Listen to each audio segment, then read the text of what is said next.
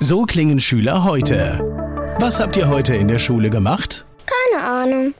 Und so klingt der Speedlearner. Was habt ihr heute in der Schule gemacht? Heute haben wir sehr viel über Afrika gelernt. Soll ich bei den ägyptischen Pharaonen anfangen und bei den Zulu-Kriegen aufhören? Oder interessiert es dich in Wirklichkeit gar nicht? Speedlearning. Für bessere Noten. Wie wir vom Hoffnungslerner zum Speedlearner werden. Jetzt überall im Buchhandel. Speedlearning. Speed Learning, die Erfolgstechniken für dein Business. Mein Name ist Sven Frank und heute habe ich Marc Wallert im Interview. Marc ist ähm, Autor und Speaker und er beschäftigt sich mit dem Thema Resilienz und wie man stark durch Krisen geht und wird. Hallo Marc. Ja, hallo Sven, vielen Dank für die Einladung. Habe ich den Titel deines Buches so richtig beschrieben? Ja, ziemlich, äh, ziemlich auf den Punkt gebracht. Also stark durch Krisen hat wirklich die zwei Seiten. Wie komme ich stark durch? Wie gehe ich gestärkt daraus hervor? Okay. Aktuell haben ja viele Menschen in unserem Land das Gefühl, wir befinden uns in einer Krise und das Leben ist furchtbar stressig. Wir werden im Laufe der Podcast-Folgen hier mal hören, was es bedeutet, wenn das Leben plötzlich wirklich stressig wird und was eine wahre Krise ist und was man natürlich daraus lernen kann. Aber erzähl doch mal ein bisschen was über dich, Marc, bitte. Ja, wahre Krisen übrigens sind ja das, was man selber empfindet. Ne? Jedes Ereignis empfindet jeder anders und ich glaube, es gibt auch heute viele, die zu Recht sagen, sie sind in einer Krise, privat oder beruflich. Ich hatte ähm, in meinem Leben äh, tatsächlich eine Ansammlung von Krisen und ich habe ein Fable für Krisen entwickelt. Und eine äh, davon, ich bin in äh, Göttingen geboren und habe mich irgendwann mit 27, da habe ich im Ausland gearbeitet, mit meinen Eltern mal zum Tauchen getroffen auf Malaysia. Und ja, dann hat das Schicksal zugeschlagen und wir wurden entführt von dieser Taucherinsel und verschleppt dann von Malaysia auf die Philippinen. Und das war ein einschneidendes Erlebnis in meinem äh, Leben, was auch viele Menschen so in den Medien mitverfolgt haben, wo ich dann viereinhalb Monate im Dschungel gesessen habe und am Ende zum Glück es überlebt habe und, wie ich festgestellt habe, auch viel, viel daraus lernen durfte. Also das sagst du jetzt quasi so, als hättest du gesagt, bin in Göttingen geboren, habe dann da äh, Philosophie studiert und habe später meine Frau in, auf den Philippinen kennengelernt, ja. ja. Also ganz so war es ja nicht. Also jetzt vielleicht zu deinem Hintergrund. Du warst einfach nur Tauchtourist mit deinen Eltern dort oder waren deine Eltern irgendwie wohlhabende Bankiers, dass man gesagt hat, es ist nicht unwahrscheinlich, dass man im Ausland gekidnappt wird? Wart ihr die Einzigen? War das eine größere Gruppe? Ja. Wie war das damals? Genau, das waren die schnellen Fakten vorab und das war natürlich eine äh, dramatische Geschichte davor und danach übrigens auch. Also wir sind dorthin gefahren, gar nicht, also reich, keine Spur, aber wir haben dort Urlaub gemacht und äh, dann kam eine Rebellengruppe von den Philippinen, hat übergesetzt und die wollten halt internationale Touristen entführen, um eben auch äh, in die Medien zu kommen. Also das war aus dem Al-Qaida-Netzwerk oder heute Islamischer Staat. Und die haben uns wirklich da von diesem Ferienresort auf so einer sehr kleinen Insel äh, geschnappt, in zwei Boote reingepackt. Und wenn ich sage wir, dann waren das also meine Eltern, ich und noch 18 Menschen aus sieben Nationen insgesamt. Ja, und dann fing das Abenteuer an und die Reise ins Ungewisse hat gestartet. Und das war übrigens eine ziemliche Parallele zu dem, wo wir heute drin stecken diese Ungewissheit, dass man gerade gar nicht weiß, wie es sich entwickelt. Insofern gibt es viele schöne Parallelen zwischen diesen beiden Welten. Und ja, unsere ging dann in den Dschungel hinein. Also einfach nochmal so zum Verständnis, weil ich meine, im Moment macht eh kaum jemand Urlaub, aber wenn ich jetzt überlege, einen nächsten Tauchurlaub zu planen und ich mhm. bin da am Strand unterwegs und sehe da ein Boot auf mich zukommen, dass die Leute nicht panisch werden.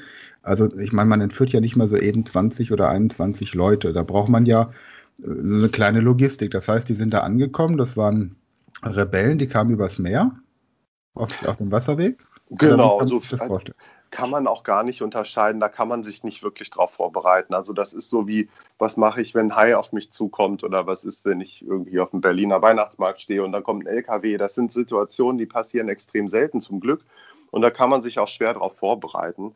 Äh, insofern kann ich jedem nur empfehlen, in, beim Reisen jetzt nicht panisch zu sein. Aber das Schicksal kann eben mal zuschlagen und hat es damals, und das war in, ja, in Gestalt erstmal von zwei Fischerbooten, wo man sich nichts äh, bei denkt.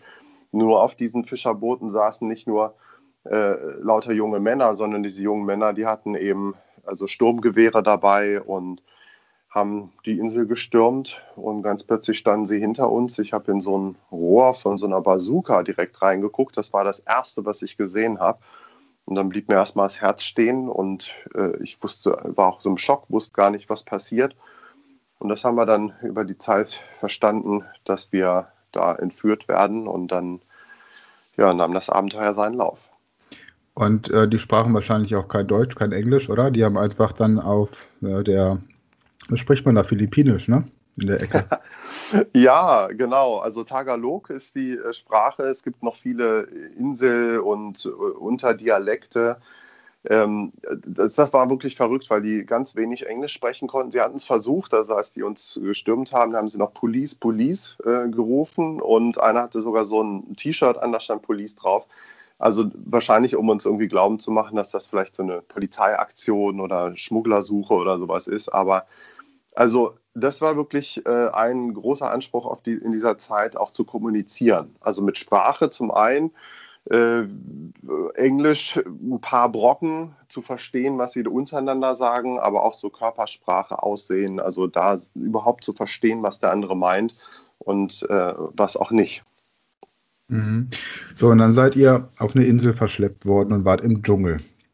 So, jetzt war es ja nicht so, wie man das äh, von anderen Urlauben kennt, dass es heißt, packt dir noch ein paar Sachen zusammen, die dir wichtig sind, deine Zahnbürste, frische Wechselklamotten und was zum Duschen, sondern ihr seid ja so, wie ihr am Strand wart, mhm. wahrscheinlich relativ unbekleidet dann auch, denke ich mal, wenn ihr beim Tauchausflug wart, wurdet mhm. ihr verschleppt und wart dann im Dschungel in einer Umgebung, wo ja jetzt auch wir Europäer nicht unbedingt die Flora und Fauna so gut kennen, wo wir nicht wissen, ob wir das Essen vertragen und wo jetzt auch nicht wahrscheinlich irgendwie ein Hotel mit Queen-Size-Betten für euch vorbereitet war. Wie hast du das, wie hast du das dann erlebt? Also das ist ja, ja. ist ja von einem Tag und vor allem, da, da, waren deine Eltern dabei. Das gibt ja, wenn man so als Familie entführt ist, auch nochmal so ein Gefühl der Sicherheit. Aber konntet ihr überhaupt zusammenbleiben oder hat man euch, also du merkst, ja, das, das ist so ein, ja, also wenn du magst, erzähl einfach mal bitte, wie das war. Ja, genau, wirft viele Fragen auf. Also ich, ich nehme mal ein paar Fragen zum äh, Anlass. Also wir sind dort gelandet tatsächlich völlig unvorbereitet, also in teilweise Flipflops, teilweise noch nicht mal Flipflops, in Shorts und dann mitten im Dschungel gelandet und verrückterweise auch noch mitten in einem Guerillakrieg, was wir schnell festgestellt haben, weil die Rebellen die uns entführt haben, die haben eben mit dem Militär immer wieder Gefechte ausgefochten und wir waren halt mittendrin.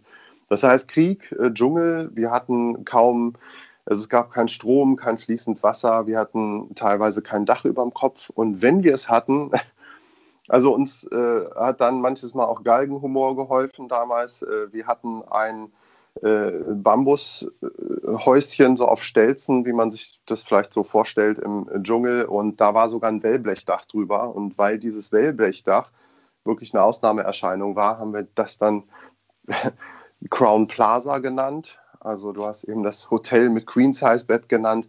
Mhm. Das war für uns eine der guten Unterkünfte. Also wir haben äh, wirklich schwerste Bedingungen gehabt. Wir haben es gut ertragen, äh, durchaus auch mal mit ein bisschen äh, Galgenhumor.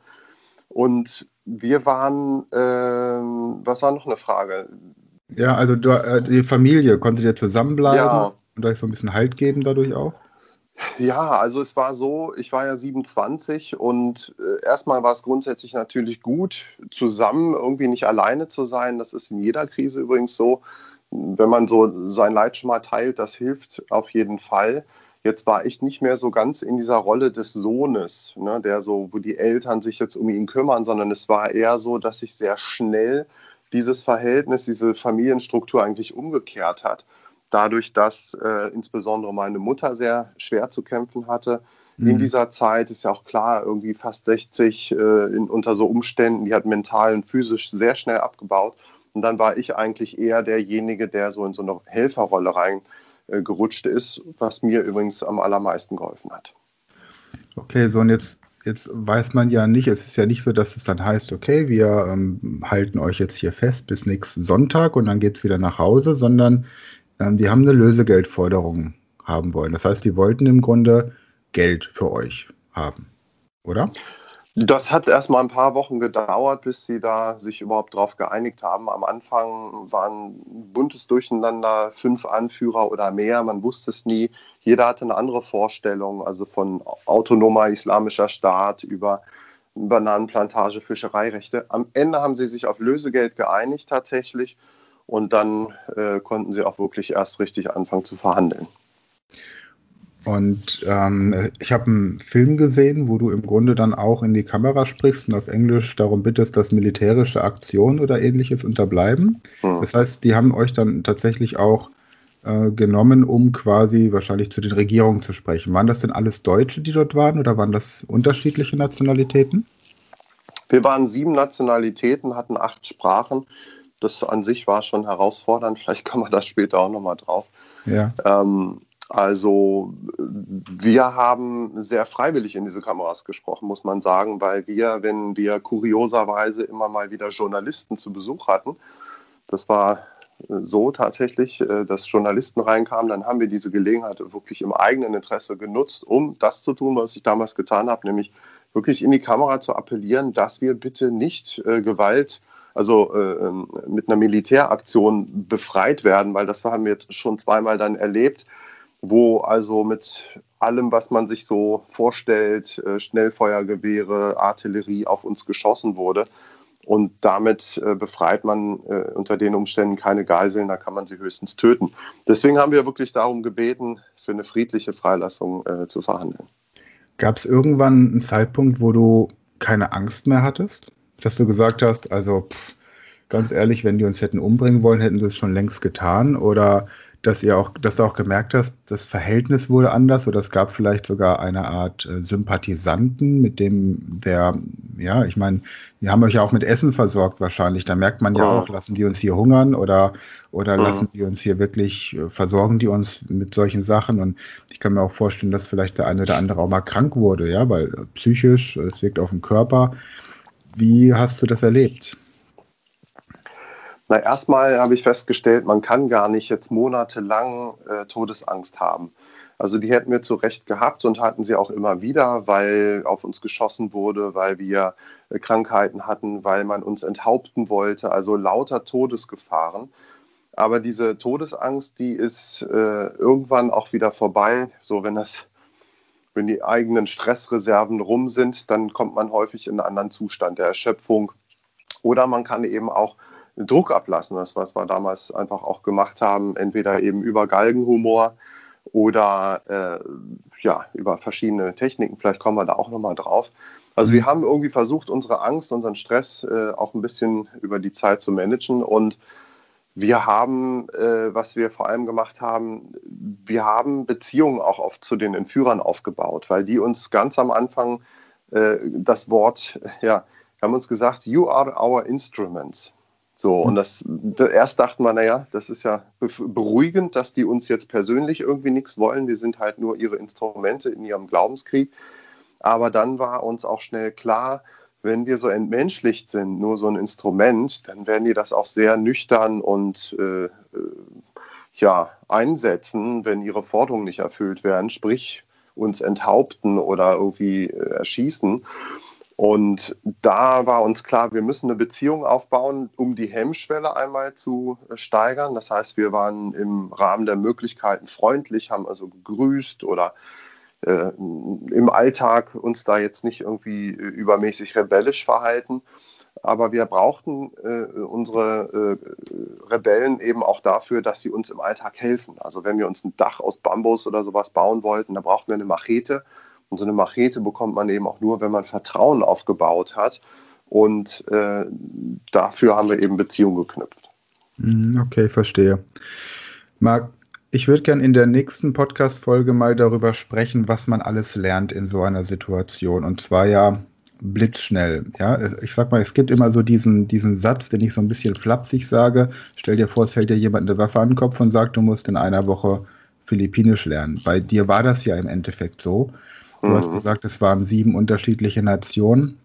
Ähm, mich würde für die nächste Podcast-Folge einfach interessieren, was hast du gelernt, einmal praktisch im Sinne von Überleben im Dschungel, über, über wie, wie funktioniert der Dschungel, ähm, Körpersprache von, von Menschen, deren Sprache du nicht verstehst, vielleicht auch die Sprache und da kulturelle Unterschiede unter den Geiseln und dann natürlich mhm. auch, welche Strategien du aus diesem Erlebnis in deinen Alltag mitgenommen hast, weil ich mir auch vorstellen könnte, dass es natürlich schwierig ist für dich heutzutage nachzuvollziehen, wenn dein Nachbar sich nicht entscheiden kann, ob er die Winterreifen von Dunlop oder von, ähm, keine Ahnung, äh, was Goodyear.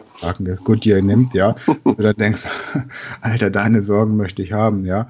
Wo mhm. einfach viele Probleme, die so im Alltag entstehen, einfach auch nicht mehr, nicht mehr ins Gewicht fallen, ja. Sehr spannende Frage, ich freue mich drauf. okay, ganz kurz jetzt erst noch zum Abschluss für die Podcast-Hörer. Wo findet man dich denn im Internet? Dein Buch findet man äh, da auch und ansonsten natürlich in jedem Buchladen. Da kommen wir aber später in den Folgen noch dazu. Nochmal der Name des Buches bitte und deine Website. Wo findet man dich? Ja, mein Buch Stark durch Krisen findet man eigentlich überall, wo man googeln kann oder in jeder Buchhandlung. Und äh, mich selber über meinen Namen Marc Wallert, gerne mit C, das geht auch schneller. markwallert.com ist meine Internetseite. Ich bin aber auch äh, viel auf sozialen Medien unterwegs und freue mich auch über jede Verknüpfung. Prima, dann vielen Dank und dann freue ich mich auf nächste Woche. Ebenso. Das war eine neue Folge der Speed Learning Podcast Show. Hast du gemerkt, wie spannend und hilfreich die Tipps waren? Und möchtest du deine Lernprobleme in den Griff bekommen, um dein Wissen nachhaltig zu festigen? Dann melde dich jetzt für unser kostenloses einstündiges Training vom Nichtsgönner zum Superhirn, der Weg zum Lernerfolg in sieben einfachen Schritten an. Klicke jetzt auf den Link in der Podcast-Beschreibung und sichere dir deinen Platz im kostenlosen Training.